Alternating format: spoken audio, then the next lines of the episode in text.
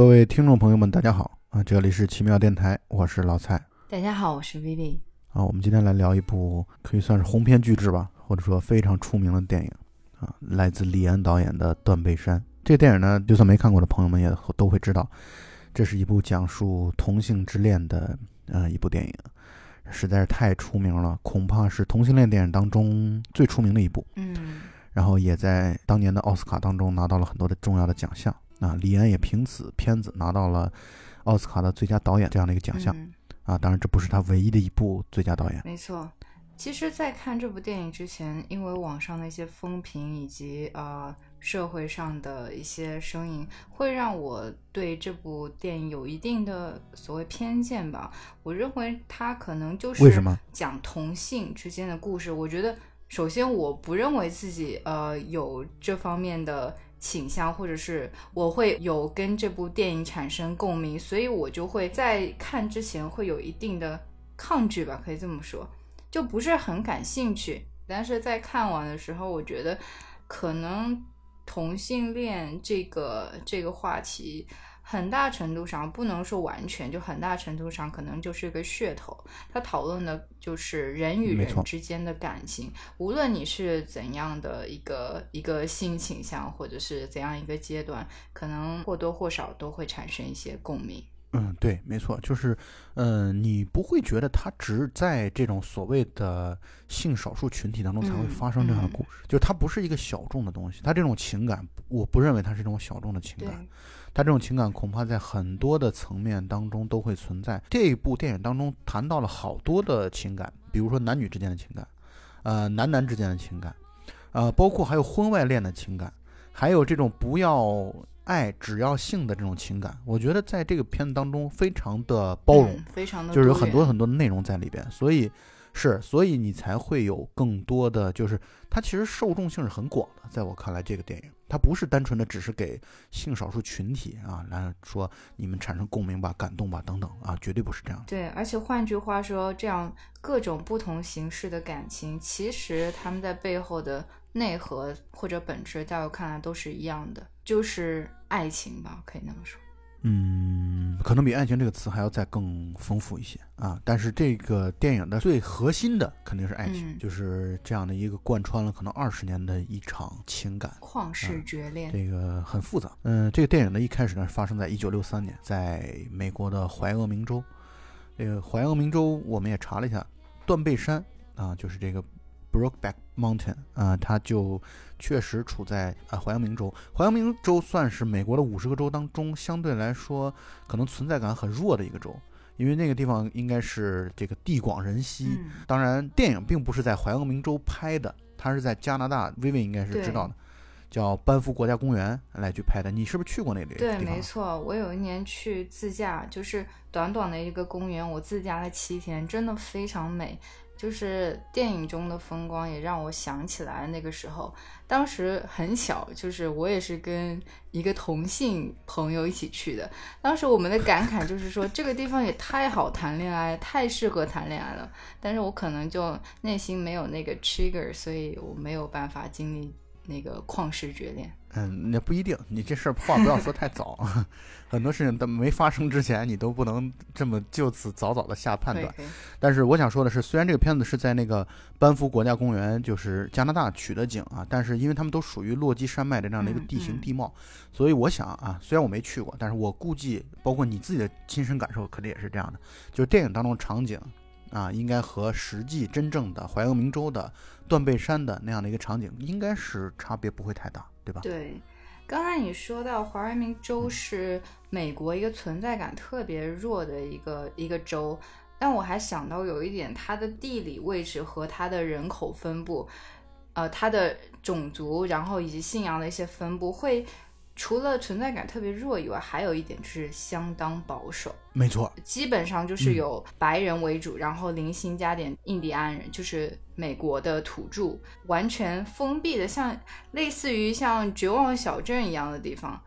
而且比嗯绝望小镇更夸张的是，它镇上还没什么人，这样的环境就会呃产生非常闭塞、非常保守、非常固执的一些观念，也是给这个故事的发生添加了一些戏剧性的阻力吧。嗯，没错没错，是这样的。所以就像我刚才说的，他在一九六三年的时候，这个故事一开始发生在一九六三年。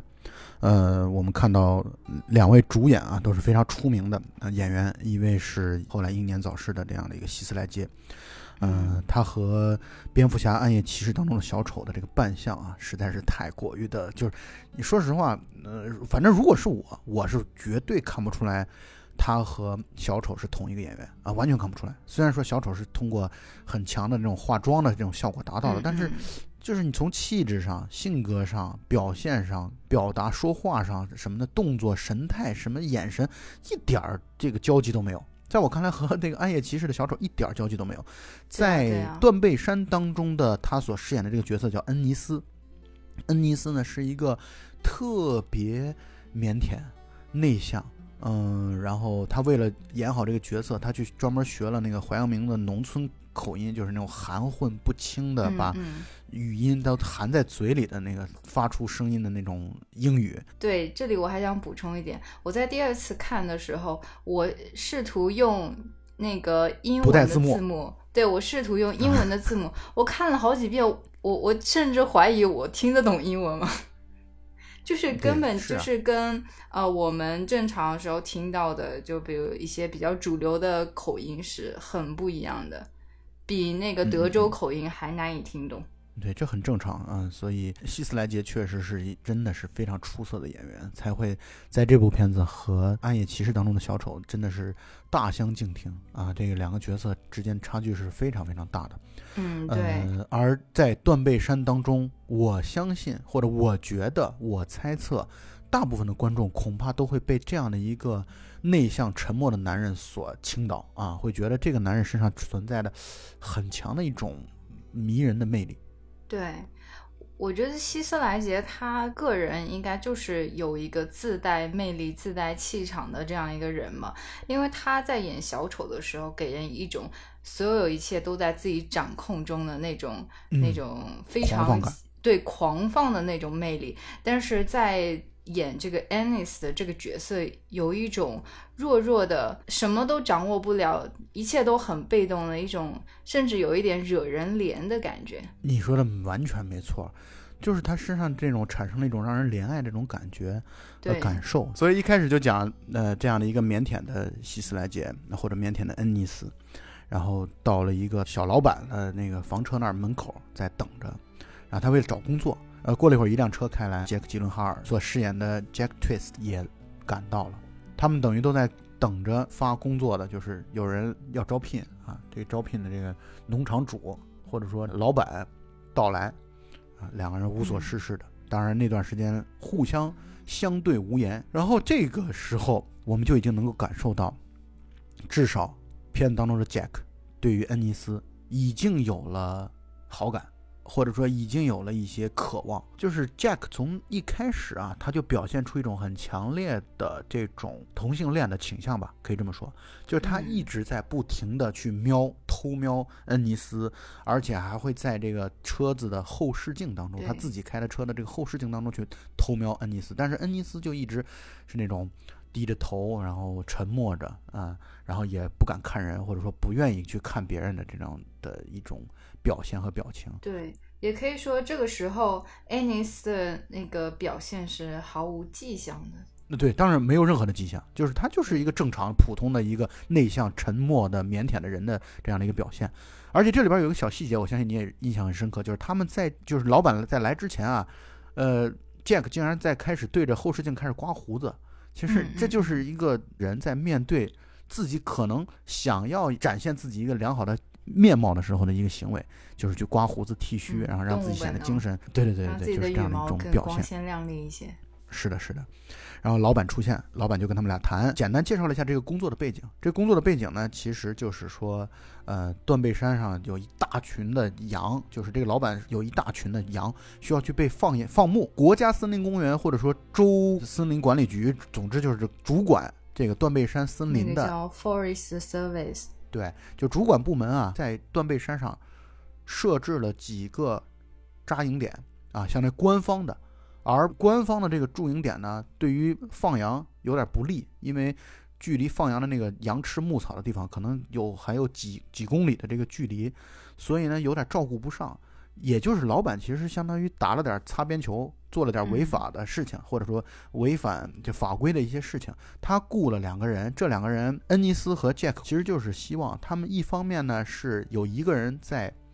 这个森林管理局所。官方认定的主营地啊，做后勤补给啊、做饭呀这样的工作。另外一个人能够跟晚上跟羊同吃同住，为什么呢？就是防止有土狼会把羊叼走，或者说羊跑丢了。所以他需要一个人，呃，相当于悄悄的、秘密的，晚上既不能点火，也不能怎样的，就是必须得跟羊住在一起，啊，来帮他看着羊。所以他雇的两个人其实这样的一个角色。对。根据他们这就交代工作的三言两语之间，我们也可以看出来，这个农场主是那种唯利是图，可以说有点卑鄙的那种那种角色。嗯，他给这两个年轻人的工作，也就是一看就可以看出来是那种钱少活多、那个吃力不讨好的那种工作，也可能就只有这么两个，就是非常年轻、穷困啊。这两个人一看是穷困潦倒，对对，又穷又年轻，又没有什么呃可挑的资本的这样两个人来来随便的去接手这个工作，也就只有他们了，可能那么说吧。所以两个人就顺利得到了这份工作。嗯，我刚才已经说到了嘛，他们俩呢其实是有角色的分工的。Jack 呢，其实是被安排为这个牧羊人，吃饭时间的时候回到主营地来吃饭，然后晚上的时候必须和羊群生活在一起。这羊群距离主营地有几公里的这样的一个位置，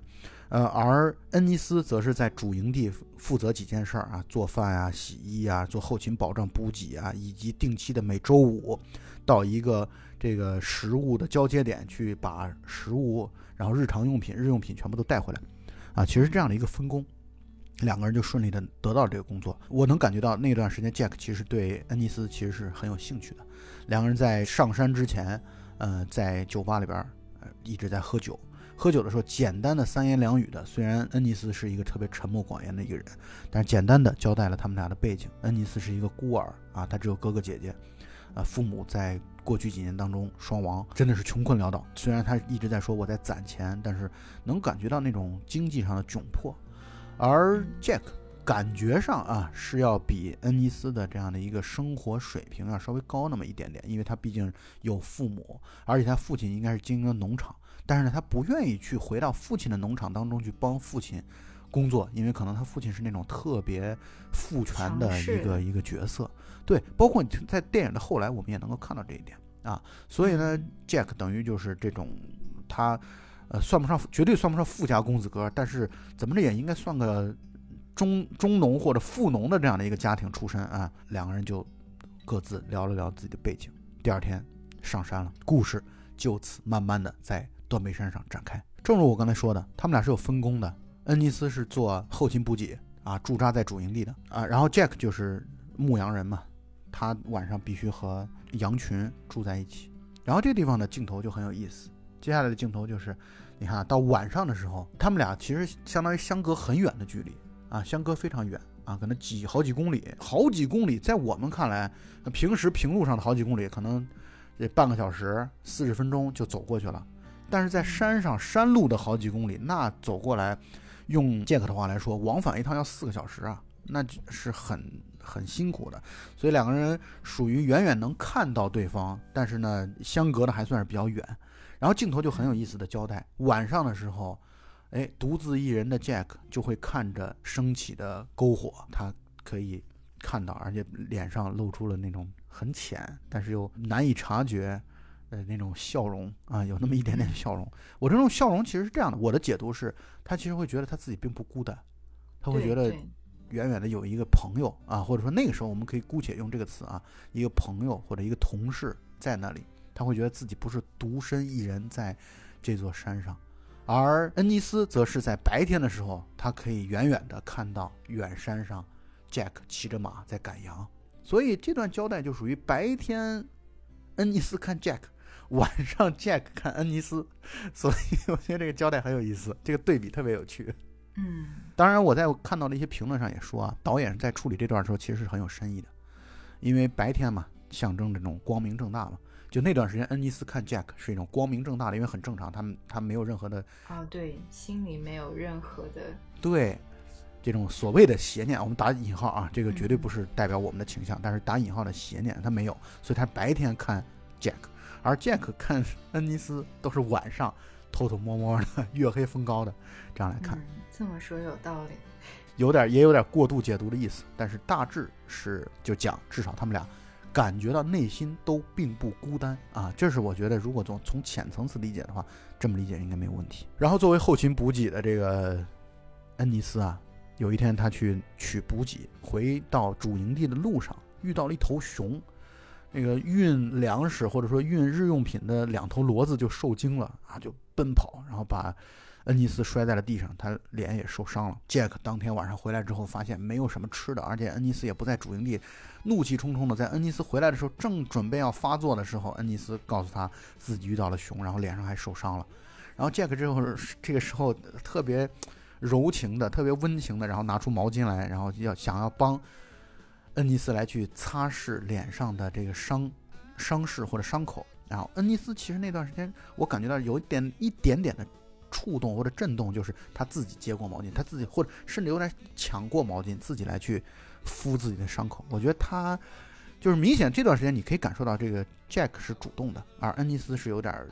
就是退让。对，我觉得恩尼斯跟之前一样，他所表现的，包括在这里拒绝他给他擦用毛巾擦脸，也是一种非常正常的男性的合理反应吧。嗯嗯嗯。没错，就他是拒绝亲密的接触的。嗯，然后因为碰到了熊，所以他们的一些补给就都等于丢掉了，或者掉地上就不能用了，不能吃了。拿回来的只有豆子罐头。那两个人疯了，就还在吃这个豆子罐头的话，那肯定两个人就就受不了了。于是 Jack 提议说：“要不咱们打一只羊吧，咱们把这羊吃一只吧。”然后恩尼斯特老实的说：“这个不行，那老板到时候会发现的，会。”会生气的，所以你从这么一点小小的细节，你可以感受到一点点的问题，就是 Jack 心目当中那种传统的世俗的道德观念的这个程度，肯定不如恩尼斯那么强。对对，就是恩尼斯的内心，他其实可能会对于这种所谓的道德，还是会心存芥蒂或者心存忌惮，而 Jack 就明显是能够稍微说跨越一些道德的边境，他会跨的比恩尼斯更远一点。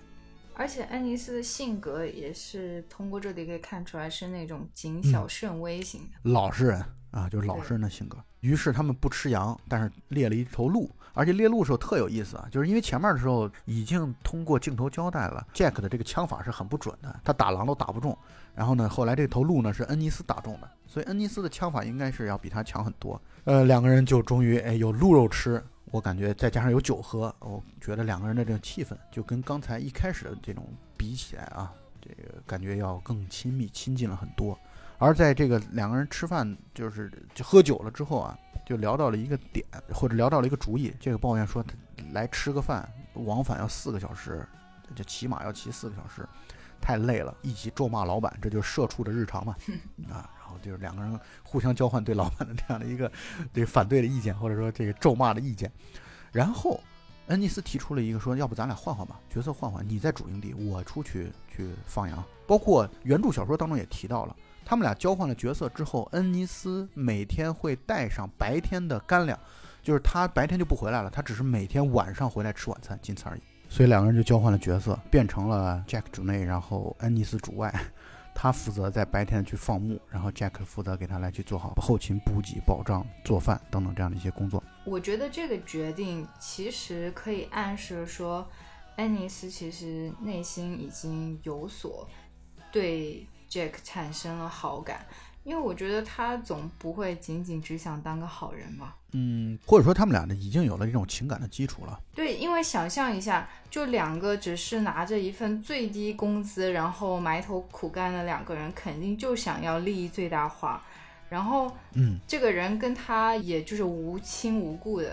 然后他今天主动是他主动提出的，而不是他要求的。而且，Anis 是一个内心非常内敛又不善于表达的人，他能够做这件事情，其实我觉得在这里，他对 Jack 的心态已经产生了变化，可以说已经产生了某一种情愫。我是怎么看。不不不，你还可以从另外一个角度来理解这件事儿啊。理解就是 Jack 这个人，他就特别喜欢抱怨。恩尼斯就是我干脆给你换了，你就别抱怨了，别废话了，我去，我去，我去还不行吗？我觉得你从另外一个角度来说，你也可以这么来去理解这件事儿啊。当然这不重要啊，你也可以去理解为他们情感上是有松动的，或者说对我我愿意是那么想、可以的。然后关键是接下来一个镜头啊，特别的讲究。外出牧羊的恩尼斯回到营地之后，哎，专门问了一句说：“你热水你需要吗？”杰克说：“不需要。”于是他就要洗澡，因为在外边风尘仆仆了一天，然后回来要洗澡。然后镜头交代特别有趣啊，镜头交代的是在同一个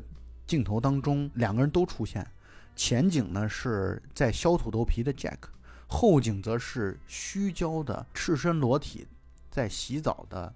恩尼斯。这段戏我觉得是特别强烈体现李安的导演功力的地方，因为我们作为普通观众都会觉得，你看一开始见面的时候，这个 Jack 就老在偷瞄恩尼斯呢，所以这个场景自然而然的，你说人家都洗澡了，你还不看，你还不看两眼，这个做普通观众来说，肯定会有这样一种特别庸俗的这种想法。但是李安在这个几秒钟的镜头当中，Jack 完全没有扭头去看恩尼斯，啊，就我觉得这样的一个景深的这个交代，本身是特别体现。这两个人的这样的一种克制的情感，而且表现出李安这样的一种克制的表达手法，我觉得就这么一个短短的镜头，我就给我了很强烈的这样的一种想法。对呀，因为你说如果他转过去看，这整件事情就变味了。对，那不就变成臭流氓了吗？是吧？然后交换了两个人的工作之后啊，我觉得他们俩的这种关系吧，啊，不能说情感啊，而他们俩的关系感觉又更加更好了一些。因为等于是一个在帮另外一个嘛，对而这种两个人的氛围更加其乐融融，两个人坐在一起喝酒，吹口琴的 Jack，然后搞怪的 Jack，互相了解，然后他们谈到这样的一个话题，这个话题让我印象很深刻啊，就他们谈到各自宗教信仰的问题，或者各自家庭的宗教信仰的问题，两个人的这个宗教信仰还是有一些区别的，其中在 Jack 他们家当中，相信一个观点，或者相信一种宗教的一种现象，叫做圣灵降临。然后恩尼斯就问 Jack 说：“圣灵降临到底是什么意思啊？”Jack 说这么一句话：“说大概是世界末日的时候，像你和我这样的家伙会出发去地狱吧。”然后恩尼斯就特有意思的腼腆的笑了一下，说：“你可能是有罪的，但是你别扯上我。”我觉得那段时间其实已经在为后续的两个人，因为同性恋这种情况，在宗教角度来说，它比世俗的眼光可能要。不容的程度要更更大更高一些，你会产生那种同性之情，那绝对你就是魔鬼，你肯定受到魔鬼的引诱了，你肯定将来是要受下地狱的。所以在我看来，Jack 那段话带有一种半调侃、半开玩笑，但同时他已经在对后续的剧情在做铺垫了。对，所以这段话给我留下了非常深刻的印象。说到宗教这一点，我我想补充一点，就是。当时这个电影在拍摄以及上映的过程中，其实有受到很多保守人士的一些反对和抵制。嗯，这是肯定的。啊，就是值得一提的是，有一个基督教的杂志叫做《今日基督教》，是一本创办于一九五六年的福音派基督教杂志。他对《断背山》这部电影居然做出了正面评价，也可以说他是冲破了这个教义或者是传统。而跨越了这一点，而去评论人与人之间的这个感情，也说明了这部电影的成功之处。就连如此巨大的障碍都跨越了。嗯，所以当晚呢，他们两人就喝多了，喝多了嘛。然后恩尼斯等于都走路都摇晃，所以呢，杰克就跟他说：“你今天晚上就别过去，你自己站都站不住。”恩尼斯也同意。恩尼斯说：“你有多余的毯子，我就躺在篝火旁边。”度过一晚就得了。当时是八月份，但是我们可以想象的是，山里边的夜晚是非常非常冷的，因为在山里，我们大家都爬过山，都去，可能都去山里过过夜啊。在山里过夜的时候，你会明显感受到白天和晚上的温差是巨大的，所以到晚上的时候，那真的是要冻死人的。所以呢，到晚上的时候，Jack 就一直被吵着睡不着觉，因为他就听着在冷风当中，这个牙齿都在打架的恩尼斯这发出的这种。怕冷的这种哀嚎声，所以他就跟恩尼斯说：“你个混蛋，赶紧滚进来！这里边这个睡觉的地方，帐篷里睡觉的地方宽敞着呢，两足够两个人睡了。”于是，那谁都受不了冷嘛，恩尼斯就起身啊，踉踉跄跄的爬到主帐篷当中，然后和 Jack 睡在了一起。慢慢的，Jack 把恩尼斯的手拉到了自己的身上，两个人开始激情如火，然后发生了一些不该发生的事情。我说实话啊，就是从我个人的角度来说，我是不太能够理解，因为我自认为至少到目前为止啊，完全没有这方面的倾向，所以我很难理解这种同性之间的这种性爱是如何发生的，我是理解不了的。但是我能理解有。就是大部分的人或者很多人身上都会有这样的一种潜质，在合适的时候，恐怕都会擦出这样的火花。换句话来讲，就是我现在坐在桌边，我跟你在侃侃而谈聊这样的话题的时候，我作为从我自身角度来说理解不了。可是你如果真正置于到某些场景，比如说在那样的一个远山淡影当中，在那样的一个月黑风高当中，在那样的一个周边可能几十公里、十几公里你都见不到。其他人的情况下，人的情感情绪是不是会发生很强烈的变化？这件事我是没有发言权的。其实我之前听到过一句话，就是说啊，你认为自己不是一个同性恋，只是你没有在碰到那个人之前。我觉得这件事儿是这样的：第一呢，是可能你要碰对人啊；第二呢，也许你要有这样的一个环境啊，就是恰好在这样环境需要催化。所以对恩尼斯来说，当晚的那个环境可能是恰恰好对他来说的一个催化剂。当然，我们说这句话也并不代表我们认为所有人都有可能会发生这件事情，并不是。这也恰恰就是人的多元性的体现。就有的人是明显的事，有的人是可能在某些环境当中会激发的事，有些人是会在遇到某些人的时候会激发出来事，有些人永远什么样的人、什么样的环境都不可能激发他，是会产生这样的一个结果，这都很正常。我觉得这就恰恰是我们刚才一直在强调的这个多元性的多元化的一个体现。对，而且这个事情科学界也没有定论。嗯，没错。然后白天起床的恩尼斯就很懵逼，我觉得他这，我就用“懵逼”那个词形容他早上的这样的一个起床的之后的表现特别的合适啊，就是他真的是懵懵的，然后去工作，果然一晚上没有去看羊，狼可能就是吃了一只羊。两个人貌似都在回避这个问题，可能过了不知多久，有一天两个人又在喝酒，镜头一直在给他们俩的背影啊，没有给出这个表情。恩尼斯跟 Jack 说。一时冲动，希望这件事就当做从来没有发生过一样，并且跟 Jack 说：“我不是伯利，就我不是同性恋。”然后 Jack 说了一句很意味深长的话，他说：“我也不是。”啊，我觉得那段时间他既是给自己在找台阶下，也是在给对方找台阶下。啊，我觉得两个人在那个就好像《甜蜜蜜》那个电影当中的那个发生激情之夜的那晚一样，风大雨大。对，风大雨大。昨晚怎么了？风大雨大。对，两个孤独的灵魂。就此碰撞在一起啊！对，恩尼斯希望是如此的。恩尼斯希望只是由于长时间的这种性压抑导致这样的一种性的爆发，他愿意这样去解释他，他觉得这样的去解释能够自己心里好过一些。而 Jack 等于也在给他递话。我觉得 Jack 说我也不是的时候，安慰的成分会更多一点。嗯，我完全同意你的观点，因为他明明知道自己是怎么回事，但是他不想让 Anis 难堪。嗯，后来他们俩的情感就发生了一些变化，因为在那晚上，在我看来啊，更多的像是一种性的冲动，但后来呢，慢慢的已经从性慢慢的变到了更加亲密的这样的一种举动，就是。单纯如果只是这个词，我不知道该能不能说啊，就是单纯如果只是性交或者说做爱的话，这可能还有很多的强烈的动物性的这种体现。但是到后来慢慢的发展之后，两个人开始亲吻了，啊，两个人开始爱抚了，那我就觉得这个时候的情感其实已经升温了。这个时候情感已经不是单纯的只是性了，而是从性到爱了，我觉得已经在上升这样的一个台阶了。这就是我的理解，我觉得导演也在交代这一点。就在他们嬉戏打闹之间，其实远处还有双眼睛望着他们，就是他们的农场主，他正拿着高倍望远镜看着他们。呃，他可能这里可以暗示出，作为他这样一个角色，他可能会时不时的在远处观察这两个小伙子有没有好好的替他工作，有没有做什么不该做的事情。我很同意你的观点。对，没错没错。然后这个时候，他就把他们两个之间的感情和他们的关系看在了眼里。无论他是不是说站在一个道德的角度去反对他们，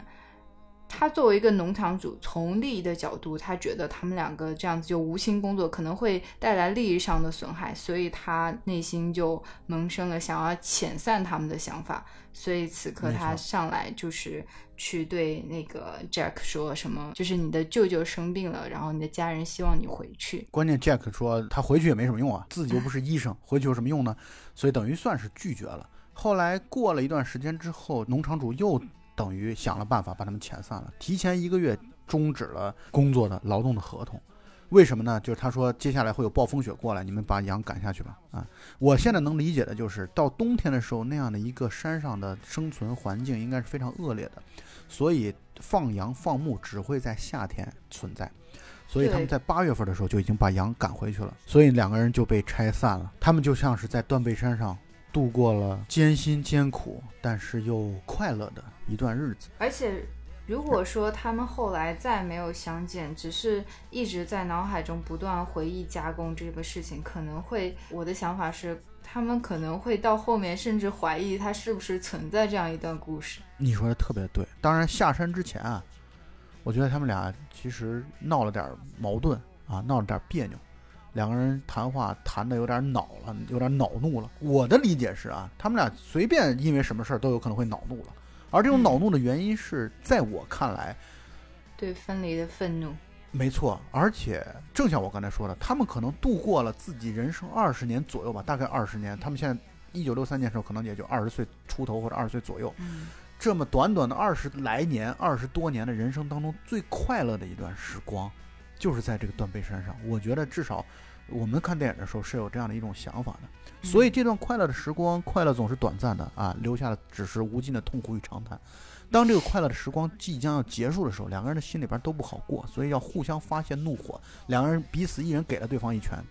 尤其把恩尼斯的这个鼻子打出了血，他们俩就不欢而散。第二天或者第三天或者过了几天之后，他们就下山，然后把这个羊群还给了老板。而且这里边还有一个小细节，他们在放羊的过程当中啊，有一天实在是太过于的这个激情了，所以就没怎么好好放羊，以至于有人带着智利羊也在放羊，结果两个羊群给给混了。他们后来为了凑数，可能也混了不少那种智利羊在里边。他们只是为了能凑数，结果后来给，老板归还羊群的时候，老板就直接说了：“说你们做了什么玩意儿的事儿吗？你看这里边的很多羊都不是我自己本来的羊，你们这就瞎做瞎搞。”老板内心肯定早就已经想着说，就是由于你们在山上不务正业，呃两个人就是谈感情，导致放羊的事情放得一塌糊涂。对，后面也会有直接的交代。呃，然后接下来两个人下山之后分开之前，恩尼斯问了杰克这么一句话，当做两个人的再见的一个结束，说：“那我们就回头见了。”其实我们也都知道，作为日常生活当中，当你跟一个人说“那我们回见”的时候，很可能就再也不见了。嗯，就是这就是就好像说，改天请你吃饭。对，就没有这回事儿，就这都是人和人之间的一种避免尴尬的言不由衷的，对套近乎的一种方式吧。所以咱们俩改天一起吃饭吧。然后这个地方有一个小细节啊，就是恩尼斯在下山的时候，他们俩分开之前啊，他们俩还在闲聊的时候，恩尼斯说：“哎呀，我可能把衬衫丢在山上了，就是走的时候也都算落荒而逃，草草的就从山上撤离了。”而这个细节将会在后边有表现。走的时候，恩尼斯是自己步行回家的，而开车的 Jack 再一次从后视镜当中去看到远远的拖着步子的恩尼斯，而恩尼斯呢，则是走着走着，突然就开始强烈的呕吐起来。我能够感受到，你看啊，怀孕会让人呕吐，而这种强烈的情感的冲击也会让人呕吐，这就是恩尼斯的这种呕吐给我带来的感受。对，悲伤是会让人呕吐。我是看过实例。两个小时的电影到此时此刻，其实也就大概也就进行了三四十分钟的时间，也就是三分之一、四分之一的样子。按正常来讲啊，他们很有可能从此就天各一方，两个人从此再也不见面了。就像薇薇刚才所说的，那么他们未来年老的时候回想起来，也许会认为断背山的那个经历就像是一场梦，年轻时候一场荒唐的梦啊。我觉得可能会有这样的一种可能性啊，嗯也彼此后来确实是按照这样的设定来去发展的。两个人有各自的生活，通过交叉的蒙太奇式的剪辑，然后来讲出两个人的不同的各自的生活轨迹。他们在上山之前啊，其实恩尼斯就跟 Jack 说，说他年底的时候要跟自己的未婚妻结婚。后来果然如愿的跟自己的未婚妻结了婚，然后迅速的生了两个女儿。而另外一方面呢，Jack Twister 他本身他是想要有一个牛仔梦的，他想要去参加各种各样的牛仔大赛，于是他就到了牛仔文化最著名的德州，对，然后认识了自己后来的妻子安妮海瑟薇所扮演的这样的一个角色 Lorraine，两个人看上去都各自在生活。这种平静的生活呢，突然有一天，恩尼斯收到了一张明信片。这个明信片呢是 Jack 给他寄来的。Jack 在寄来的时候说：“我可能本月月底啊要去你那个城市，要去那个城镇，有可能的话咱们可以一起喝酒。”然后这个地方特别有趣的地方就在于，恩尼斯收到这个明信片之后，你可以明显的看到他的表情，内心是极其雀跃的。就他可能长了二十多岁，活活了二十多年，从来没有那么的激动过，在情感方面。他本来就是一个情感上很很缓慢的、很羞于对、很羞于表达的一个人。结果你可以明显的从镜头当中看到他的内心特别欢快、特别雀跃。而他在这个杰克来之前啊，你也能够感受到那种坐立不安。他不停的从窗口上来去看 Jack 的这个车有没有到，我觉得像极了那种等待一个好事发生的人的这样的一个 小男孩的这样的一个状态。实际上，Jack 在给 Anis 寄明信片之前，他有去，呃，第二年回到那个 Angus 的那个农场，就是他们一起在断背山工作那个农场去工作。他抱的想法是，他第二年 Anis 也会在那出现，他们还会像之前一样相遇。也许他当时说的回头见是真的回头见。这个时候，那个农场主对他说了这么一句话：“他说，像你们这样子不务正业，就在山上风流快活，谁也想做。意思是说，他们的事情他都看在眼里。我是不会再给你们这种机会，浪费我的钱，浪费我的资源，让你们提供一片欢愉的天地，然后让你们做这些苟且之事。然后当时说的也特别难听。” Jack 当时就是有一点受伤，但是他又在那个年代，他不可能有任何反抗的话。对于他的这番言论，他只能只能默默离开。对，没错。所以呢，Jack Jack 恩尼斯在寄明信片，其实是他们从断背山之后已经过了四年的时间了。也就换句话来说，过了一年之后，Jack 曾经想要去重逢恩尼斯，但是。发现工作也没有会给他们，然后恩尼斯也从来再没来过。看上去两个人就各自要在各自生活轨迹当中不断的要去生活下去，彼此完全没有交集的生活下去了。看上去就像是这样，但这个明信片以及他们俩的这个见面，像是又重新的点燃了这场故事。而在见面之后，两个人一顿激情的热吻，而且关键是这种热吻的时候，确实能够感受到这种两个男人之间和男女之间。在这种亲吻的时候，这个状态是完全不一样的。就男女之间的亲吻可能是那种柔情蜜意的、含情脉脉的，但男人之间的这种亲吻就是属于带有一种，就是他们嘴里边一直骂骂咧咧的，给我的感觉就是一个说“操你妈”，另外一个说“操你妈”的这种感觉。这种很对，虽然我个人不是非常的理解，但是我看到所有关于那个 男性同性恋之间的表达爱情的方式，基本上都是这么个形式吧。对啊，然后他们一直在说 “son of the beach”，对，就是嘴里边就必须要骂骂咧咧。然后他们，我觉得这恐怕确实是男人之间表达强烈情感的。我这句话不是在为男人在做开脱啊，但是确实很多时候的情感表达必须要通过脏话来实现。如果没有这种脏话的话，这情感是难以宣泄出去的，啊，所以我特别看的那一段的时候特别理解。而他们俩这段亲吻，激情的热吻，被恩尼斯的老婆撞见了，而且恩尼斯的老婆特别的默默的忍受。我想多说一点，接着刚才薇薇刚才所说的话题啊，那段时间本身就是属于跟现在比起来啊，本身从时代的角度来说是保守的。从空间的角度来说，怀俄明州本身就是保守的、特别保守的那种州，啊，以这种务农生活作为整个这个州的发展的最基本的生活方式的话，那本身格外的保守。再从人种来说，又是代表了保守的白人的这样的一种情况。所以呢，他的老婆就恩尼斯的老婆这种表现，我觉得特别符合那个时代、那个时空的女人的样子。就他是默默忍受的，他虽然看在眼中，也没有大吵大闹，甚至都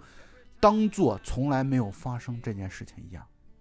对，因为她实在是太震惊了。如果当时她老公跟她缠绵的是一个女人的话，她可能就会愤怒或者是产生报复。但是在这一刻，他已经都不知道怎么办了。因为从理性的角度，如果他把这件事情曝光，就是 Anis 他会受到呃可能人身攻击或者是什么更恶毒的一些打击。对，而且对于他自己，他的女儿也会遭受牵连。所以他选择忍气吞声。然后有趣的地方在于，当晚他们俩就去出去过夜去了，然后 当晚就去了一个 motel，然后去过夜。因为恩尼斯，我们可以看到啊，他从前面的片子三四十分钟、四五十分钟都一直是一个沉默不语的，不太把自己的情感外露的一个人。可是，在 Jack 来了之后，感觉就慌了神了，六神无主了。出门之前的那样的跟老婆那种敷衍的那种程度，就是我就赶紧要立刻离开，飞奔到我的爱人那里去的这样的一种幸福感和快乐感，你就从他身上。就他完全也就不管不顾了，那个借口、理由什么的，自己老婆到底接受不接受，他都完全抛在脑后。他所想的只有一切的想法就是我要跟我的爱人共度一晚。我觉得他就是这样的想法，所以那段时间出门出的特别的利索。而且 Anis 是一个非常简单的人，他没有办法顾及这么多。当他特别是当他有这么一个强烈的感情的一个爱人，就是他这份感情要寄托在这个人身上，他只能全身全身心的去关注这么一件事情，所以以至于他对妻子的表现也不体面，他的撒的谎也非常的脆弱不堪。对，然后两个人就过夜了，激情之余，两个人就开始聊啊，聊的时候。Jack 就说他一路是飞奔过来的，当然我们可以理解的是他从德克萨斯州其实开车过来，大概开了十几二十个小时，所以在原著小说当中，他的当时的写的写法是说他是一路把油门踩到底过来的，所以就能够感受到两个人年轻人内心的这样的一种激情。两个人过夜之后还不满足，于是两个人就就约好一起去断背山钓鱼。我觉得断背山对他们两人来说是带有极其强烈的情感的一个。一个象征意义的，然后恩尼斯就一直就跟他老婆说：“说我去钓鱼了，就是我要去跟 Jack 去钓鱼，要离开几天。”对，刚才你有说到年轻人的激情，其实我不太认同这种这种说法。首先，他们这个时候啊，在年纪上已经不再是年轻的状态，但这个当然这个不重要，但是最重要是激情。他们经历了四年的沉淀，这里嗯，用激情恐怕不太恰当。对，我想你刚才应该说的是定律的问题啊，就是这种年轻人的激情，可能是这个年轻人的这个 说法可能有点奇怪啊，但是激情是绝对是，而且正像你刚才说的，他们真的是压抑了四年的情感，而且我也能够感受到一件事啊，就是，呃，我觉得啊，有的事情刚发生的时候，其实你对他的这种感情和感觉没有那么的强烈，你甚至很多时候并没有想清楚，你可能会觉得他就像是，呃，他们俩第一次。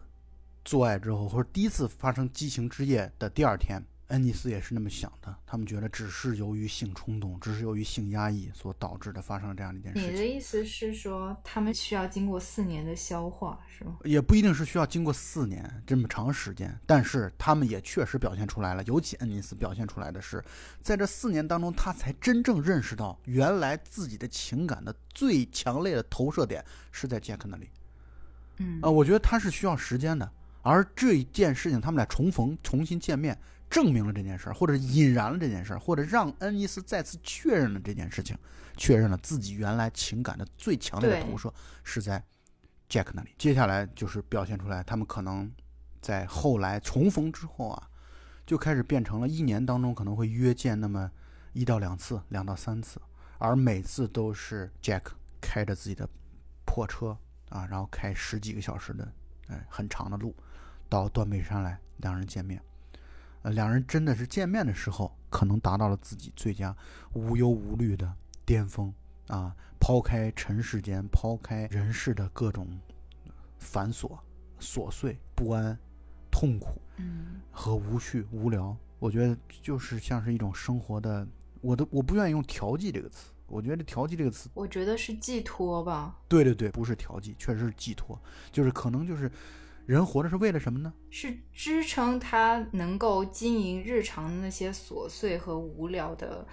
唯一的依托。也许说他们每年做的一些其他的事情，都是盼着这一两次相遇而支撑下去的。确实如此啊！但是两两个人有情人做快乐事，不问世结世缘的两个人，我有这样的一个观点啊。Jack 其实对于他们俩这种情感啊，索取的需求更强烈一些，无论从性方面还是从爱方面，可能索取的或者说明面上索取的，比如说这明面上索取，比如说相处的时间呀，能够希望一直相处在一起啊。虽然从感情的深厚程度上，他未必就一定比恩尼斯更强烈，真未必。我觉得两个人旗鼓相当。在情感的方面，两个人真的是旗鼓相当。对，但是让我觉得他至少在表现出来的程度上来说，Jack 肯定是对于他们俩这种情感的饥渴程度要更强烈、更深。我觉得可以这么说吧，啊，Jack 这个人可能对于爱。他的索取更强烈，或者说他做的事情，他这个人格会更自我一些，就更敢做一些。他对他的社会关系、他的老婆、他的孩子、他的丈人之类的，他可以只是用最小最小的一点精力去敷衍他们。他内心一直是求爱的，但是 Anis 不一样，他要花很多精力去经营自己的生活，作为父亲的责任，作为丈夫的职责。尽管他做的不好，但是。也不能说他不花精力去维持这些。对啊，我同意你的观点，所以我想我们俩在这点上观点是一致的啊，就是至少在表现出来的程度上来说，Jack 明显感觉要索取的强烈一些。所以呢，Jack 就不断的在问恩尼斯，我们接下来该怎么办？而且同时他其实也设想了，他就 Jack 对于 Jack 来说，他的想法已经很强烈的，就是他希望他们俩就干脆私奔了。或者说他们俩干脆就各自离婚了，甚至把两个人的规划都想好了，两个人就找一个农场，然后买下来或者租下来，过上双宿双飞的生活。我觉得对于 Jack 来说，他已经非常强烈的有这样的一些想法了。而恩尼斯已经明确说了，他自己没法抛开现有的自己的生活轨迹啊，自己原有的老婆孩子，他抛不掉啊。我觉得你刚才说那一点确实如此啊，就是这样的。他所背负的压力要比 Jack 这种独来独往的独行侠。我觉得还是要大很多。对，而且这里还有一个历史背景，就是 Anis 在一次次的去拒绝 Jack 以后，他对 Jack 说出了他自己内心的从小的一个阴影吧，就是他小时候，他的父亲带着他和他哥哥去观看他们小镇上一对同性恋恋人，因为同性恋这件事情。然后被人打死，然后呃脱下裤子被抛尸在荒野的这样一个情景，可能当时对他幼小的心灵造成了很大的创伤。为什么他的父亲亲自带他去看？而且他原话说：“我甚至怀疑这件事情就是我父亲做的。”他甚至都不是用的“怀疑”这个词，他用的是“确定”。他觉得他确定这件事就是他父亲做的，而且他们当时那个小镇上对于这个同性恋的。就处刑啊，可以说非常的残忍。这个原著小说当中，包括电影当中都说的很清楚。两个同性恋，其中那个尸体被发现，被他父亲带他去观摩的那个尸体啊，其实是被汽车的轮胎撬棍活生生打死的，啊，满身的伤，满身的血，而且就是裤子被脱掉，然后男人的生殖器都快被拽断了。就是被拖着，可能绑着绳子拖着游街的那样的一种感觉，所以他对他这个幼小的九岁的一个男孩内心留下了非常强烈的一种阴影。那谁，你说谁不怕呢？你说谁能不怕呢？我们在这一刻，我们才可以看到，原来觉得 Anis 是一个非常懦弱、胆小的这样一个人，但是在经历了这一切后，他还是能够对 Jack 产生感情，还是能够去一年一到两次的这样一个赴约。可以说，他真的为这份爱已经做出非常勇敢的事情。但是，这也就是那个时候的时代背景啊，不容许这样的同性恋的恋人。在一起生活，我觉得这确实如此。后来到了一九七五年啊，恩尼斯离婚了。离婚之后，刚才我用了“雀跃”这个词啊，这个时候明显能感觉到雀跃的人变成了 Jack。Jack 又驱车十几个小时来看恩尼斯，而且他说的很明确：听到你离婚的消息之后，我立刻就来找你了。我觉得从 Jack 的角度来说，他实在每一刻都在盼望着和自己的爱人生活在一起。啊，他就一直想要去这么来去做，但是恩尼斯呢，不冷不热的拒绝了他。尤其 Jack 来的时候，恩尼斯的两个女儿已经长大了，十几岁的小姑娘了，恰好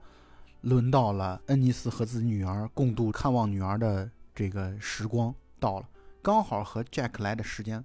不巧的冲突在了一起。恩尼斯选择那不得不跟自己女儿在一起，Jack 非常失望，而且回家的路上哭泣了。德克萨斯州因为是在美国的南部嘛，跟墨西哥是接壤的。据传有很多的这个同性恋者是专门跑到墨西哥去找男妓，然后去发泄，而 Jack 也是这么做的。我觉得他把自己的这种情感压抑起来，用性来去发泄、去表达。嗯，当时 NSC 啊女儿在她要需要陪女儿这样一个借口去拒绝，去拒绝 Jack。我认为他是我们通过他的一系列的行径可以看出，他是不断的去拒绝 Jack 的。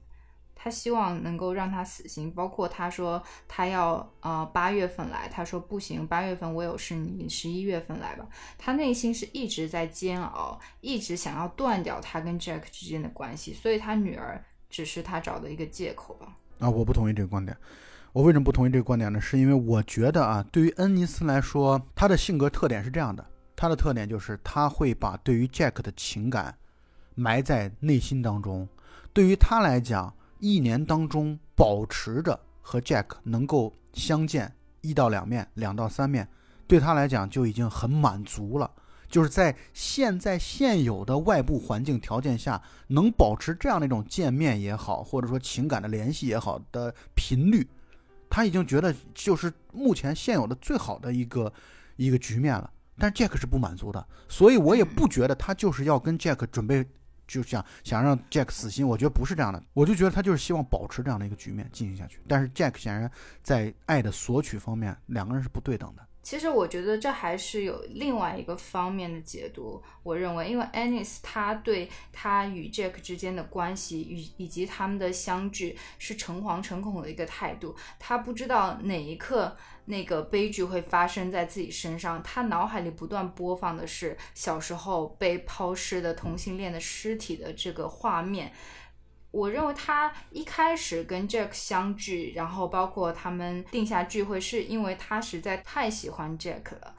是一种激情的后果。但是他不是说他现在就没有这个激情了，但是他是一直想要退出的，是因为这个恐惧。他不要再更进一步，是因为这个恐惧，这我完全理解。但是他也不要再退了，就是他希望保持现有的这个局面，不要发生变化。对我们说的是程度的问题，但是他内心肯定是有这样的顾虑，而且他是很害怕这件事情的。他是害怕，但是我没觉得他想退。就是我觉得这件事情，如果我们谈到他想退的话，那这本身对于他们俩这种感情，我觉得强烈程度也是打了一个问号。所以他并没有想退，他只不过就是希望保持这个度，不要再不要再前进了。Jack 一直想要去再再进一步过界，再进一步的往前推进两个人的感情，可是恩尼斯不想。我觉得他退这件事情反而没有给他们的感情打折，是他一直想退，但是他退不掉，你知道吗？他内心一直是矛盾的。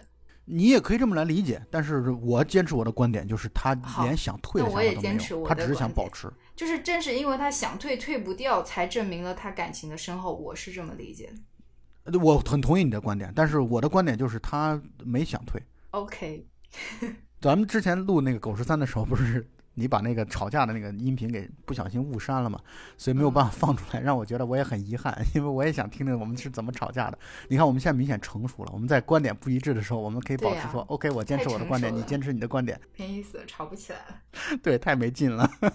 啊，没事，这个问题我觉得可以大家保持各自的一个观点，我觉得这没没问题的。但是有一点我们俩是达成共识的，或者说绝对的共识，就是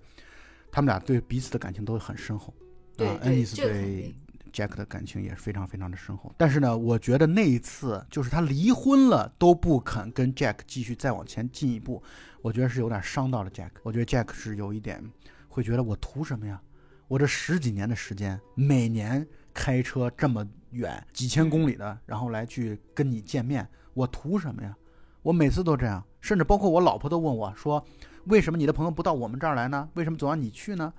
那就是不就是因为你的那个工作没法离开吗？而我现在因为娶了一个算是中产阶级的家庭的这个老婆，所以导致我的这个时间是更灵活、更自由嘛。为了我们的情感呢继续维系，继续能够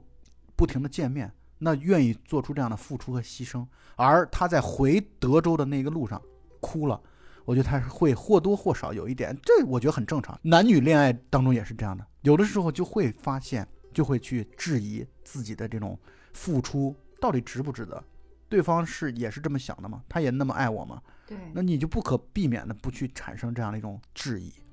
啊，我觉得那一刻 Jack 的情感，我觉得我们也能感同身受。然后又继续再又进行了一段平行世界的故事，应该是感恩节吧？我觉得，因为他们端出火鸡来嘛，啊，两边各自在过感恩节，呃，一边呢是 Jack 和他的岳父母。他老婆孩子啊，五口人一起在过感恩节，明显能够感觉到 Jack 呢在家庭当中的过去之前的这个家庭地位是很低的，因为他老丈人是做老板的。我刚才说中产阶级，可能都说的有点太太保守了。对，应该是当地首富吧？有可能，有可能当地首富卖拖拉机起家的。对，他不是说那个机器随随便便都十万。然后这个商人呢，就是明显的身上带有世俗生意人身上的恶臭。油腻，所以他从一开始，从这个女婿可以说倒插门的这样的一个结婚开始啊，他就很瞧不起自己这个女婿，在家里一直都是自己说了算，这个颐指气使的，以至于到那一年感恩节的时候，终于跟女婿爆发了大的冲突。先是安妮海瑟薇，就是 Lorraine 这个角色，禁止自己的儿子在看吃饭的时候看电视，然后呢，所以作为丈夫的 Jack 就去把电视关掉了。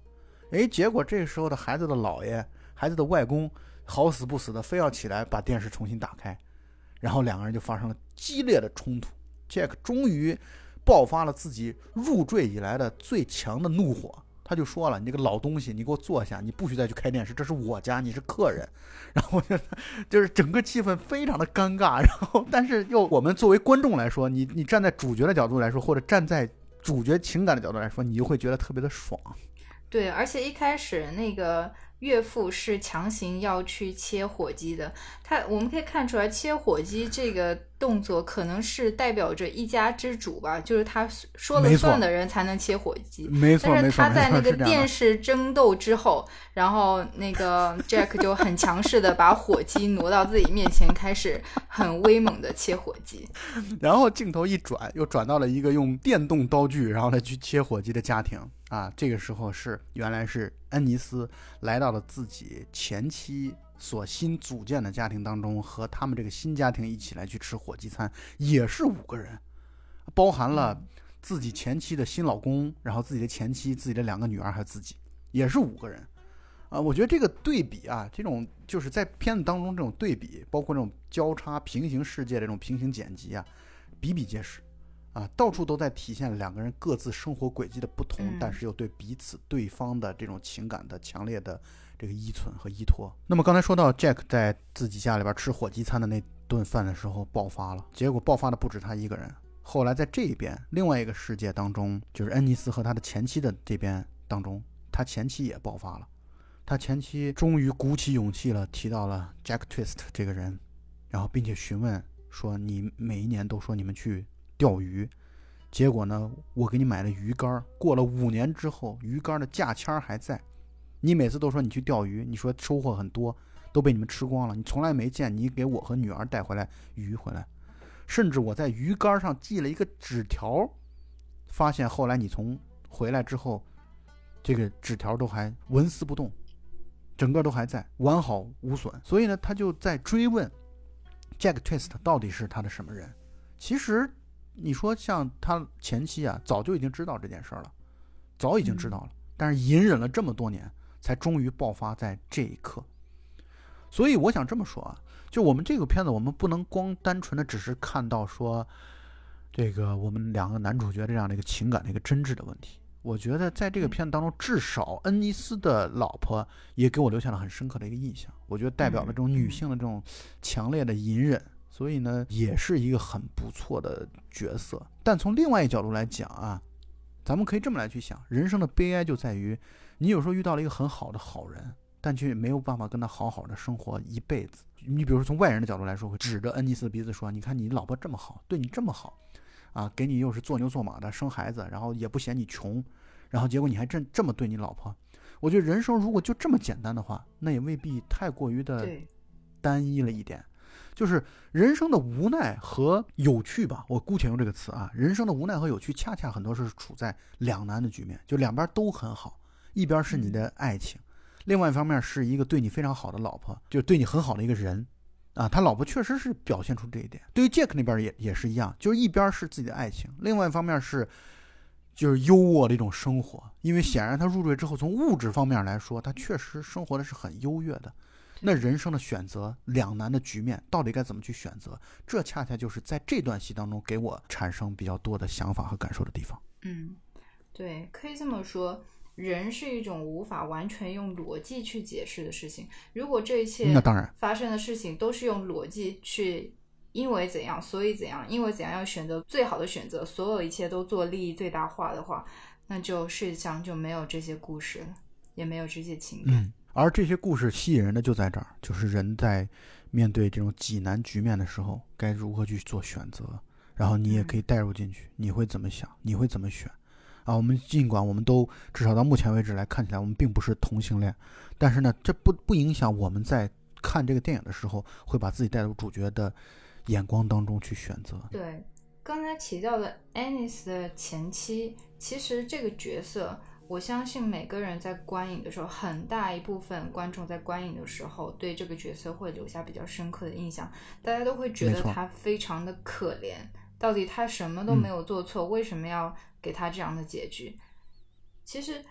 可以这么说，他是命运的受害者，更多的也是他是也是那个时代的受害者。因为比如说，在我们现在，我很同意你的观点，有同妻这么一个说法，你的有同性恋倾向的丈夫，他会跟你表明这件事情，大家也是一种相对于一种更开放的合作关系。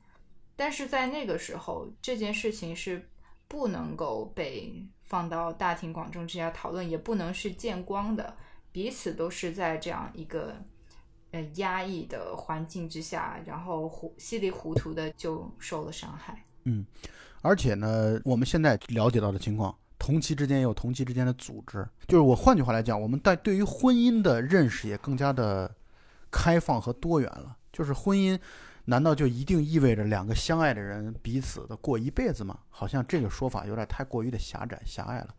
婚姻其实很多时候在另外一个层面上来讲，就是一种契约关系，就是一种，甚至是一种经济共存的关系，啊，就是一种组织家庭的这种，包括面对他人的眼光，面对父母的期许的这样的一种，是啊。这种利益共同体也好，或者命运共同体也好，很多时候是这样的一个局面。所以呢，情感的事情可以归情感，经济的事情可以归经济，契约的事情可以归契约，并不一定非得说这几件事情必须重合在一起。这件事不是说你要求它重合在一起，它就一定会重合在一起，而是说我们是否能够直面自己内心对于这件事情，婚姻也好，爱情也好，感情其他乱七八糟出轨啊，什么婚外恋的这些东西的这些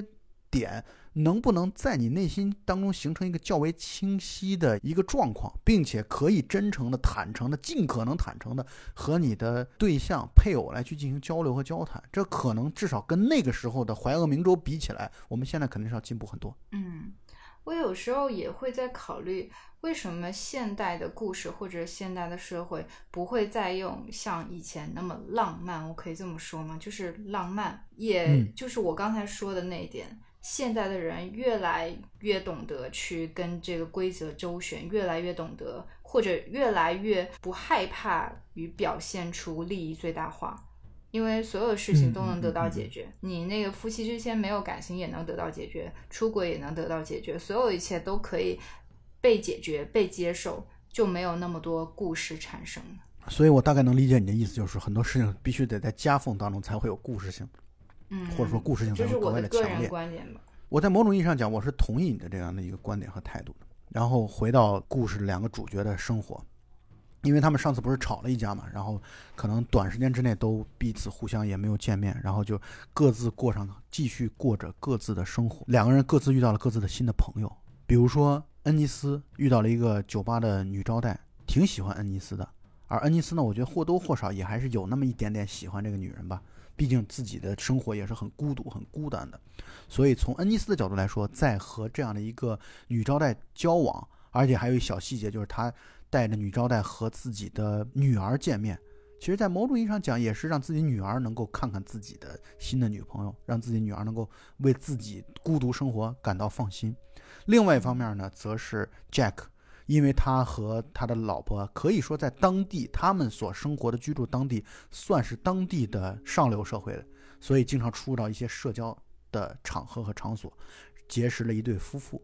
而那对夫妇呢，那个女方是特别聒噪的一个女人，两个男人，两个丈夫。出来透气儿的时候，随便攀谈，对方的丈夫突然说了这么一段话：说自己在乡下可能有一栋小别墅啊，有一栋房子，有农场，可以钓鱼。说没事的话，咱们可以一起两个人去钓钓鱼，游玩游玩，啊，也算是对于自己日常生活的一种放松和逃离。但是从那段。Jack 和我们观众都能够明显感受到，那个男人对他其实很有意的。这个地方我想多说一点啊，就是我也听过一个说法，就是这个同性恋是有雷达的，这种雷达就属于它是可以准确的把握出来谁是同类，谁是潜在的同类，然后才会去对同类和潜在的同类会有一些这种放电式的表达。我觉得扮演那个丈夫的那个男人。他肯定是通过自自己的雷达探测到了 Jack 是自己的同类，所以才敢大胆的提出自己这样的一些想法。我认同这个雷达的说法，不然被打的概率会很高。但是我想跟你说一个我的故事，就是去年的时候，我被一个同性恋那个雷达不好使，表白了，然后我也很郁闷，你知道吗？我郁闷在哪？我郁闷在于那是不是就意味着我我被雷达侦测到了？对对对，也许是你的雷达不好使。我没有雷达，我没有探测，但是我无意去嘲讽啊，绝对没有嘲讽和调侃的这样的一个意思。但是我只是困惑，就这个雷达如果侦测到我的话，那我就会觉得我对我自己来说我很困惑，我觉得不应该啊，就是我完全没有这样的想法，完全没有这样的意识。钢铁直男在豁然开朗之前都是困惑的，你需要经历这个过程。也许，嗯，好的好的，我们继续来谈 这个电影吧。当然，他们俩肯定是忍耐不住。长时间的不见面，所以还是会有见面的时候。其中在最后一次见面的时候，Jack 说了这么一句话：“他说有的时候我真的很想你，想到让人心痛。”啊，我觉得这个 Jack 不羞于表达自己的这样的内心的强烈的情感。而在这次分开之前啊，两个人大吵了一架。大吵一架的时候，恩尼斯说了这么一段话：“说那你为什么不离开我？”我觉得这段可能会有或多或少的，一方面有赌气在啊，另外一方面也会或多或少的有刚才薇薇所说的那个观点，就是他确实，但你说他完全没想过要离开 Jack，不可能，他肯定想过，嗯，他肯定想过，只不过就是他在想之后，他会抵不住这种对对方的感情，抵不住对对方那种思念，但是在吵架的时候，这种刺激对方的话就会说出来了。说你为什么不离开我呀？啊，于是呢，他们俩就这样的一个大吵。恩尼斯还是跟 Jack 说，说今年八月份不能见面了，我们下次见面要十一月份了。Jack 就就疯了，就是他觉得总是你一次又一次的拒绝我，这种拒绝也许不是出于你的内心的真实的想法，但是实际行为就是在拒绝，所以他难以接受，他他觉得很难过，很痛苦。用现代人吵架的一句名言，就是 Jack 当时肯定会说：“我都走了九十九步了，你为什么一步都不肯往前走？”但其实你说他们俩走成现在这个局面，你说谁都在付出是吧？嗯都是在走的嘛。但是这是他们在分开之前的一次大吵，也是他们人生当中最后一次吵架，也是最后一次见面。后来呢，恩尼斯的新女友离开了他，我觉得这很正常，虽然这个笔墨不多啊。但是那新女友的离开，就他所表现的感觉就是，那我跟你，你像一个行尸走肉一般，你对我没有投射到任何的情感，没有投入任何的情感付出，我是能感受得到的。也许一开始的激情，甚至他们俩可能都上过床了，这都是有可能的。但是问题在于，这种情感到底有没有付出？人的情感是不是你的情感是不是在我身上？对于正常的有感知力的人来说，都是能感知得到的。所以我的理解就是，恩尼斯的新女友感受不到恩尼斯对自己的有真正一丁点儿的爱情，所以离开是天经地义、理所当然的事情。对，而且那个女孩所展现的形象是非常，呃，开朗、敢做的这样一个比较心态的女性，她忍受不了恩尼斯而离开是非常自然的事。是的，是的。然后剧情的一个重大的转折出现了。恩尼斯收到了退回来的明信片，退回来明信片写的是“收件人已死”。他赶紧给 Jack 打电话，啊，打过去之后是 Jack 的老婆，也就是安妮海瑟薇 Lorraine 接的电话，然后告诉了恩尼斯 Jack 的死讯。而且 Lorraine 说，Jack 的死是由于在开车的过程当中爆胎了，然后他去换轮胎的时候，轮胎可能弹跳起来，弹到自己的面门上，窒息而亡吧，或者流血过多吧，然后就死了。但是在那段时间，在 Lorraine 就是安妮海瑟薇在叙述的过程当中啊，一方面的镜头是在给安妮海瑟薇，另外一方面镜头是在给电话跟前的恩尼斯，以及给恩尼斯头脑当中所出现的，我们可以理解为是恩尼斯头脑当中所出现的，嗯。嗯因为在原著小说当，在原著小说当中，这是恩尼斯在头脑当中出现的场景，就是 Jack 是被那个汽车的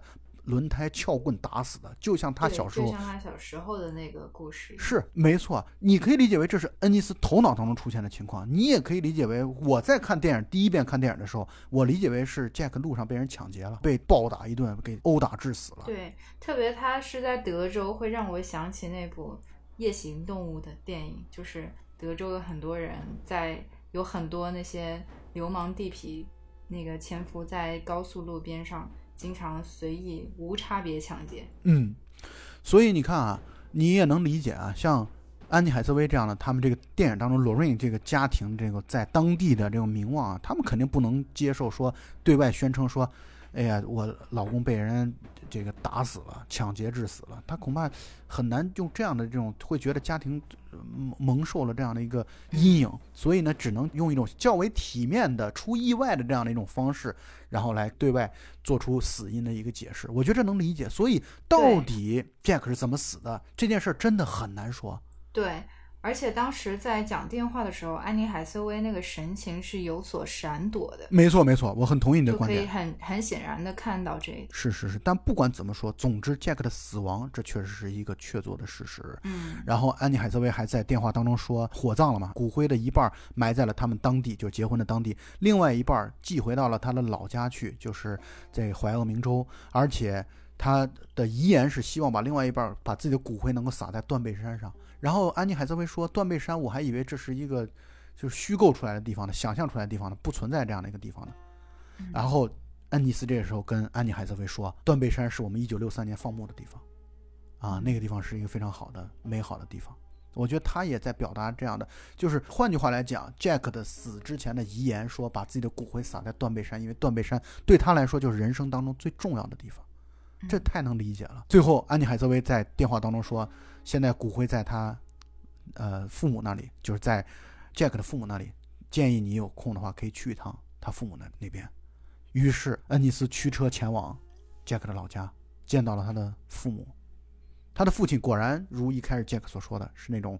父权的、特别霸道的大男子主义的那样的一个形象，也明确说了骨灰就得葬在我们家族的墓园当中。我觉得那个就是只是为了体现出来他的父亲是一个强势的啊这样的一个形象。但有人说过，父亲说这句话也表达了他即便是这么一个传统父权的一个父亲，他对呃 Jack 还是认可的。呃，还是没有因为他同性恋这件事情来去就完全否定他这个人，因为把骨灰放进家族的，对，把骨灰放进家族的墓园里，就说明了他是接受他的。对我，我同意你的观点，我觉得你说的很好啊。他确实是他父亲做出这样的一个，虽然就是看着特别严厉的来去说出这样的话，但是他也证明了他没有驱逐 Jack 啊，他从内心深处完全还是接纳 Jack 的。为什么呢？因为他还说了这么一段话，他说：“啊、原来你就是这个恩尼斯啊，然后我儿子倒是经常提到你啊。他说他要跟你一起经营一个农场，结果今年上半年的时候，他带回来一个人，啊，一个男人啊，他们俩果然在经营农场，但是那个男人不是你。啊，我们从这个地方我也可以稍微多说一点，就是我感觉那个男的很可能就是他 Jack 之前认识的那个那对夫妇当中的那个丈夫啊，嗯很有可能。当然这件事也不重要，就是他到底，反正他有多少个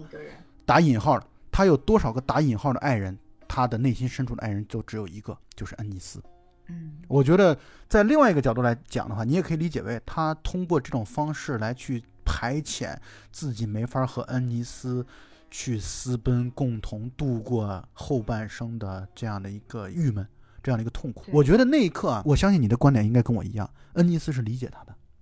恩尼斯没有因为这件事儿就会去埋怨说你不跟我一起生活，你跟另外一个男人在一起生活，你干什么？我觉得他没有，我觉得恩尼斯是完全理解他的。对，甚至恩尼斯那一刻，他是在埋怨自己，都是因为我，因为我的懦弱，让我的爱人只能跟别人在一起。我觉得你说的太好了，嗯，确实如此。电影的最后呢，呃，Jack 的妈妈就带着恩尼斯去 Jack 的房间，然后在 Jack 房间当中，恩尼斯发现，哦，原来自己当年丢掉的那件衬衫是被 Jack 拿走了，白色的衬衫、上面还有打架留下的那个鼻血的血迹，而且特别有象征意味的是，在那件衬衫外边又包裹了一件 Jack 的牛仔服。所以呢，它就明确代表了两位的衣服融合在了一起，这是一种特别朴素的情感。对，其实整部电影从开头到这里为止吧，感情都是非常克制的。克制，很克制。所以到了这一刻，他的衣服出现的时候，有一种释放出前面一直积压已久的感情的感觉。没错到，了这一刻，无论是怎样的观众，他都能体会，应该是都能体会，呃，男主人公们的感情。是这样的。后来临走之前，恩尼斯要求把 Jack 的这件衣服带走，包括自己的那件衣服要带走。然后带走之后，最后孤独终老的恩尼斯，在自己家当中，最后的结尾是弄了一个邮箱，那个信箱上面打入写的十七这个数字。后来我才了解到，十七这个数字原来就是 Brokeback Mountain，一共有十七个字母。啊，所以他相当于断背山对他内心是留下了极其，就是他人生当中最辉煌的。这个辉煌不是说成功的这种辉煌，而是内心的火花的最灿烂、最绚丽的地方，就是在对断背山。后来他在那个衣柜上贴了断背山的照片，挂上了自己的衣服和 Jack 的衣服，同时还是包裹在一起，而且他说了一句 “I swear”，我发誓。嗯我觉得那一刻就相当于是一种仪式性的表达对自己爱人的一种情感。而且我们还可以看到很有意思的是，到了 Jack 死后，Anis 才会把断背山这件事情不断的去表达。呃，包括嗯他跟那个安妮海瑟薇去、去跟他说，断背山是我们以前一起工作的地方。然后包括他在信箱上写了时期，以及把那个照片贴在了那个衣柜上。但之前无论他的妻子怎么问他，他从来没有提到过断背山这个存在。但是相反，在 Jack 跟自己的妻子安妮海瑟薇描述的那是一个什么样的地方，然后还跟他自己的父母说了，呃，他跟 Anis 的故事。就这两个人的表达的方式、人物性格是非常相反的、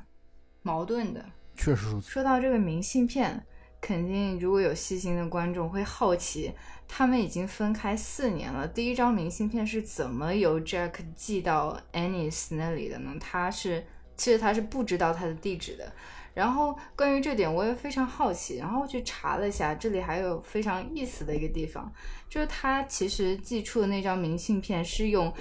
美国以前邮局有一种叫 General Delivery 的一种服务，它是专门给收件人位置不明的那些人给投递的一种方式。它但是你必须要知道它大概在哪一带，然后。因为这个剧中，Anis 结婚后并没有搬到很远，就在那两三个小镇里面，所以 Jack G 的这种 General Delivery 一样可以收到。可能就是说，他当地的那个邮差，他可能每个人都认识，看到这个名字，然后就主动去找到他，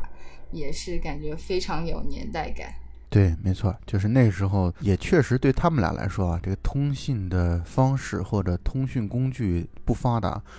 不过也再次强调出来了，就是是真爱的话，他总能找得到人。我觉得也可能会有这样的一种解读的方向啊。然后说到明信片的地方，就他后来恩尼斯在那个衣柜上去贴的那个明信片啊，从原著小说的角度来说，是他后来专门到一个商店里边去跟店主说，我要订购一张断背山的。然后店主说他自己没有，店主等于专门为他进了货。这是断背山的这个背景的一个明信片，充满了一个很强烈的对于断背山的，他们俩其实都是这样的，就是这种执念。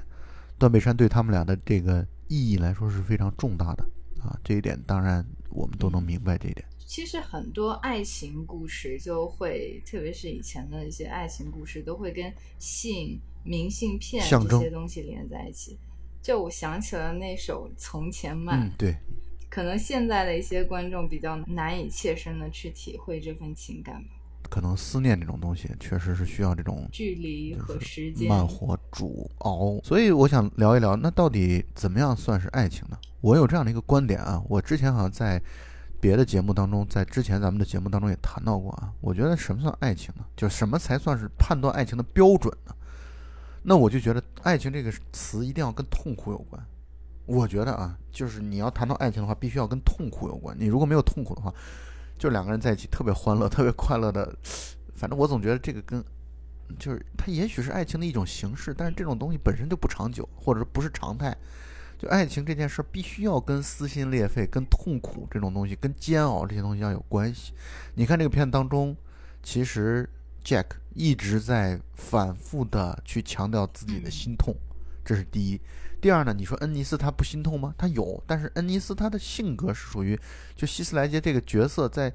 电影当中性格是属于一切的情感情绪都尽量的呃压抑起来，或者说他不外露。他和 Jack Twist 的这种外露的性格其实形成了鲜明的对比，但是他们俩的内心其实在这份感情当中都是煎熬的。呃，这所以我就觉得爱情的定义或者爱情的标配、爱情的条件。跟痛苦一定是产生关联的，啊，这就是我的观点。我不知道你的你是怎样一个想法。说到怎样是爱情，就是这样解读会有很多。我我我就想分享一下，我最近听到一种比较有意思的说法，然后也是非常符合这两位主人公。这就是据说科学界有一种说法，爱情是一种客观存在的量，就是怎么说呢？可能是某一位物理学家提出的，我感觉物理学家有时候真的非常浪漫，就是有一种宿命的感觉，遇见了就是遇见了，就好像他们两个人他们在一起的那一刻，那就是爱情。有的人可，比如说 Anis 和他的老婆，他们就是想要说他去适应那份生活，想要培养感情。其实他培养出来的不是感情，是一种亲情或者是一种合作关系。但是不培养出来不是爱情。培养出来不是爱情，培养出来不是爱情，可能是亲情或者是一种呃好的合作方式，就好像我们生活中的很多人嘛，可以那么说。那这也说明了，既然爱情是一种客观存在的量，这说明了它是可遇不可求的，也说明了爱情的难得，很难遇见。我觉得，其实我觉得啊，他们俩还有一点啊，就是恩尼斯和 Jack，其实我们不能一味的鼓吹，至少对于我来说。我觉得我并无兴趣一味的鼓吹他们俩之间的这种爱情有多么的高级，多么的高尚。我我不想鼓吹这一点。嗯，我想说这么一件事儿，就是那他们俩的这种相处方式啊，一方面是煎熬，但另外一方面，在我看来也确实恰好是让爱情保鲜的最佳方式。呃，我不知道你能理解我的意思吗？就是说，我能理解。他们俩这样的不生活在一起，然后时不时的，然后两个人出去所谓的钓鱼。他们俩在一起的时间全都是跟生活琐事无关的。他们俩只要在一起，那就一定只是专心的恋爱。我非常了解你的恋爱观，你是认为爱情是总会被日常琐碎给消磨掉的一个东西。你看啊，这就让我想起来马尔克斯的《霍乱时期的爱情》。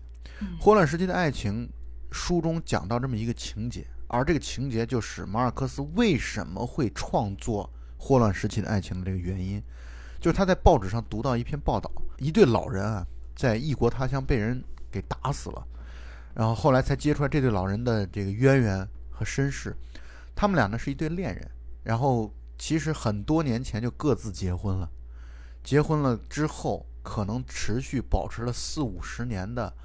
这样的一种幽会的关系。什么意思呢？就是他们会，嗯，约好，然后一年当中可能会有那么几天，两个人一起共同出去旅游、旅行。这件事已经过过去了四五十年了，也许，啊，就是过去很久了。到现在，他们可能已经是六七十岁的这样的一个老人了。嗯，就是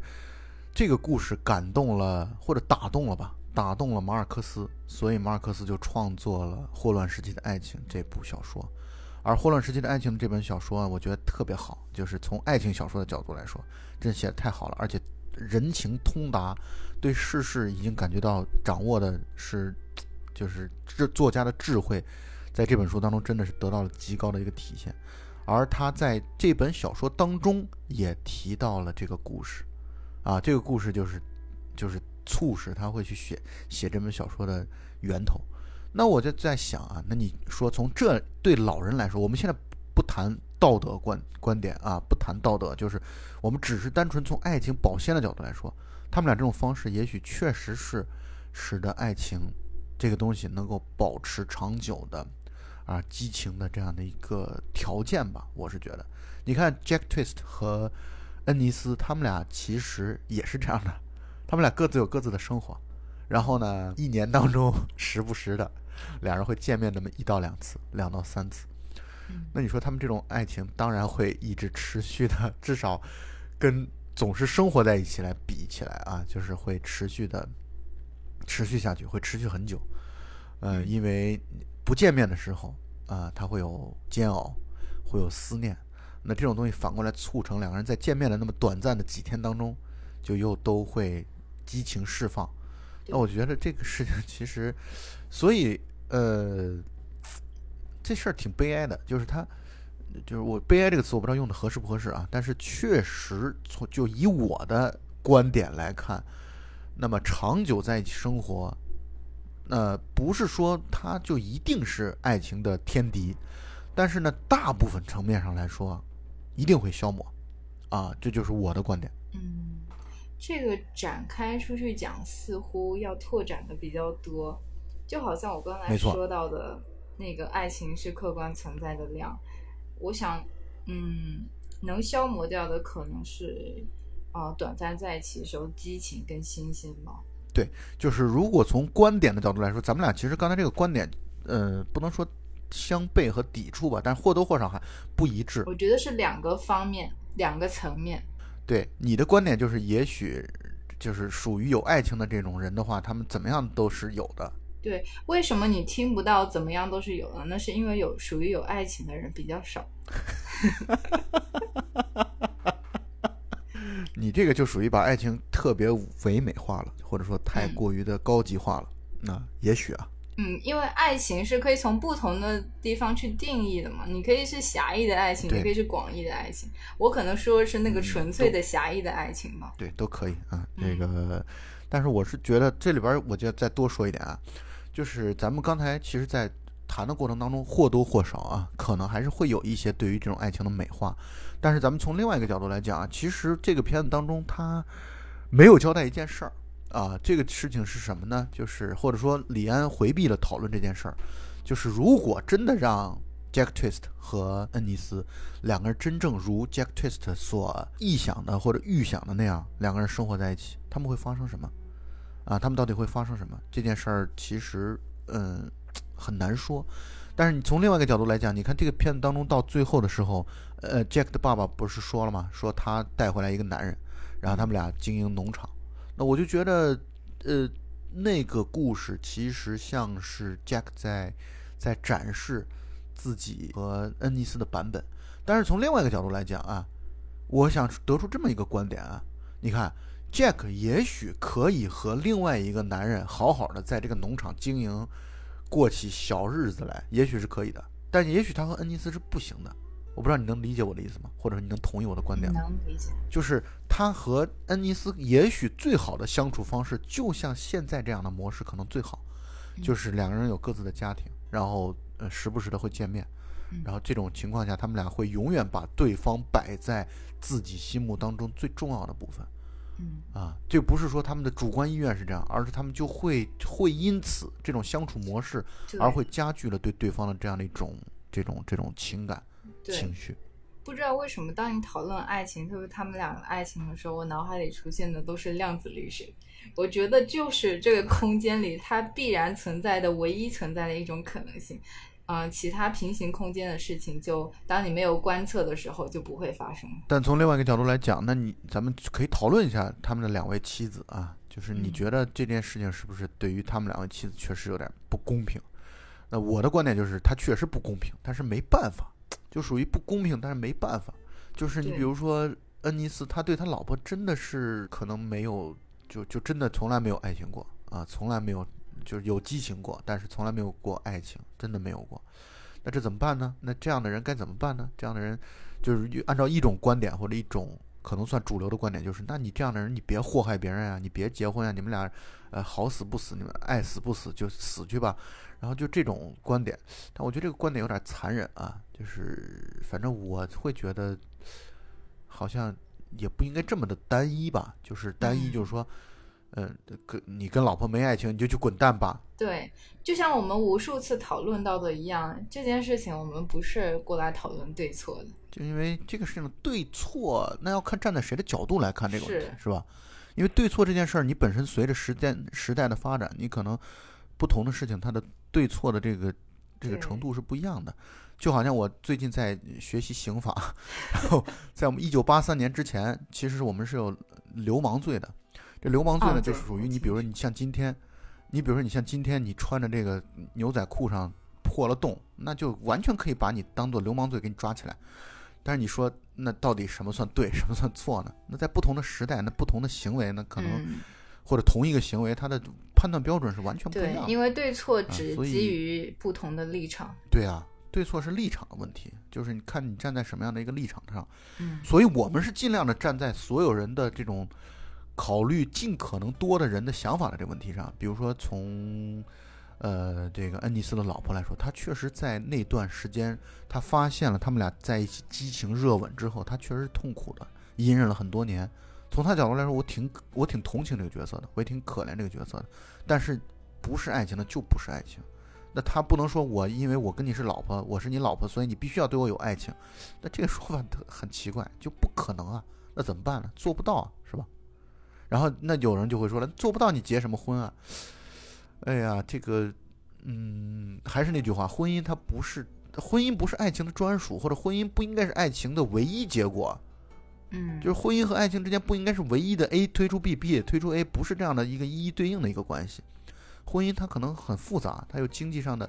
这种互相扶持、互相帮助，然后还有这种社会关系上、社会眼光当中呢，你比如说一个女人总不结婚，就会被人指指点点的。她做出结婚的原因，她未必出于爱情，我觉得这个都可以理解，对吧？所以单一的指责说你没有爱情，你还结个屁的婚啊？我觉得这个想法，反正我是觉得不应该。嗯，剧中的 Elma 这个角色，就是大家看来都会特别的可怜，特别的同情，为什么会陷入一段没有就是被折磨的婚姻里面？啊、我看了那个剧外的一些故事，我觉得很有意思，就是。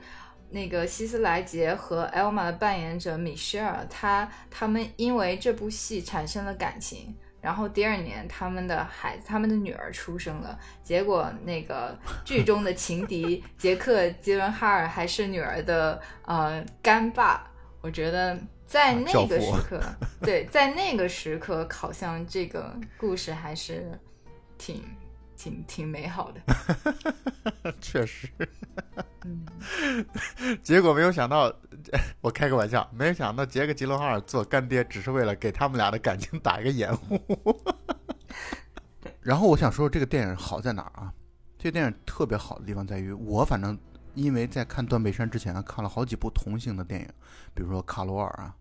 呃，比如说这个小姐，就是朴赞玉的那个小姐，嗯呃，好几部同性讲述同性之爱的电影。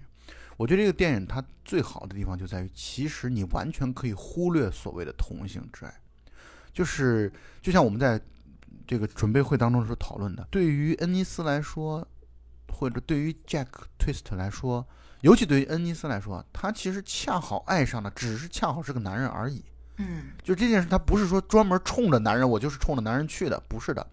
他就是恰好爱上的是男人而已。所以这个片子在我看来其实是很淡化，他非要强调同性之爱这一点的。虽然他是以同性之爱作为一个基础的，但是我是觉得他完全你把它变成一个女人的这种就是男女之间那种感情，我觉得未尝不可。虽然它里边有一些只有同性之爱才有的东西啊，但是呢，我是觉得他没有特意强化这一点。对，我觉得这个同性恋的这个概念，呃，在这个故事里面是给这个故事给他们两个的爱情增加了阻力，就会给这个故事增加戏剧性和冲突。嗯，是是是，确实如此。但是我的意思是说，他们其实就是至少在表现手法上，